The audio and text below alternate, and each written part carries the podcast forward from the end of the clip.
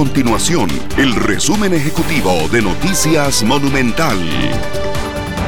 Hola, mi nombre es Fernanda Romero y estas son las informaciones más importantes del día en Noticias Monumental. La mayoría de partidos políticos liberales rechazó la vacunación obligatoria contra el COVID-19 para el ingreso a comercios, gimnasios, tiendas, restaurantes, bares, estadios, entre otros. Se trata del partido Unión Liberal, Unidos Podemos y el partido Liberal Progresista Plus, quienes incluso consideran que esta medida del gobierno es abusiva en medio de la pandemia.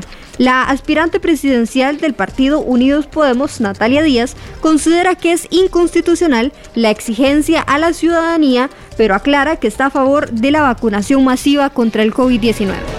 Estas y otras informaciones usted las puede encontrar en nuestro sitio web www.monumental.co.cr. Nuestro compromiso es mantener a Costa Rica informada.